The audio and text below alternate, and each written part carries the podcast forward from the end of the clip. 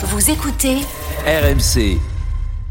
Le miracle ce matin, il vient de vous, Amélie. Vous avez sauvé la vie de Nicole. Absolument, presque, allez, presque. Nicole, 78 ans, est officiellement décédée aux yeux de l'administration. Je vous rassure tout de suite, elle va très bien, hein, Mm. ok?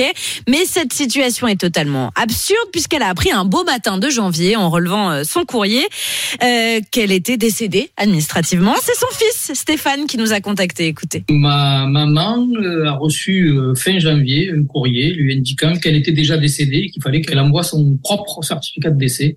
Un courrier assez hallucinant, assez ubuesque. On nous dit qu'elle est décédée le même jour que mon papa. Vous avez bien entendu, le courrier qu'elle a reçu est à son nom à elle, lui demandant de fournir son propre certificat de décès. C'est donc, euh, c'est donc une erreur manifeste, hein, comme on dit. L'administration a probablement confondu, et là c'est un peu moins drôle, euh, la mort réelle de son époux un mois plus tôt avec la sienne. Écoutez. Comment on peut arriver à déclarer quelqu'un de décédé sans avoir le seul élément tangible d'un décès, c'est-à-dire un certificat de décès? D'autant plus que ce système-là permet d'informer tout un tas d'organismes. D'un petit clic, ça génère euh, une grande claque.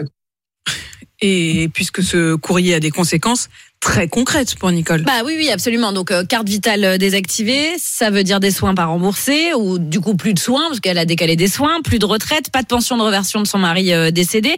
Bref, une réaction en chaîne totalement catastrophique. Bah ouais, bah c'est son fils Le qui gère. euh, ouais, voilà. C'est son fils qui gère les démarches résumé, euh, pour elle. Merci Manu Merci, pour Manu. cette intervention. Et évidemment, Exceptionnelle. son fils a évidemment apprécié. Son fils a évidemment contacté l'assurance maladie, sauf qu'on lui annonce des délais de plusieurs semaines avant de régulariser sa, si- sa situation. Je vais y arriver. Et euh, c'est là qu'intervient RMC s'engage pour vous, avec vous. Évidemment, Solène Leroy a soufflé fort, très fort dans les branches de l'administration qui s'est vite rattrapée. Ce type d'erreur peut arriver. Ok, Ah, bah répond voilà. l'assurance maladie. L'information nous a été transmise par un flux informatique. J'ai trouvé ça un peu mystérieux.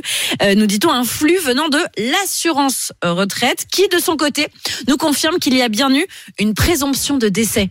Une- Sur la base de quoi Non mais vous avez vraiment Elle avait- Une- Elle avait pas l'air en forme. Noir sur blanc. Noir une sur blanc. présomption de Noir sur blanc, il y a effectivement eu une présomption de décès sur cette dame, mais la présomption a été levée.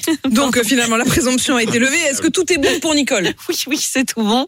Elle est vivante, tant dans la vraie vie qu'administrativement. L'erreur est corrigée. Sa carte vitale est de nouveau active depuis la semaine dernière.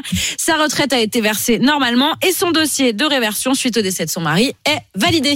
Eh ben on est très heureux pour euh, Nicole que vous lui ayez littéralement sauvé la vie et pour son fils euh, Stéphane et comme Stéphane vous connaissez le chemin RMC avec vous rmc.fr elle fait véritablement des miracles.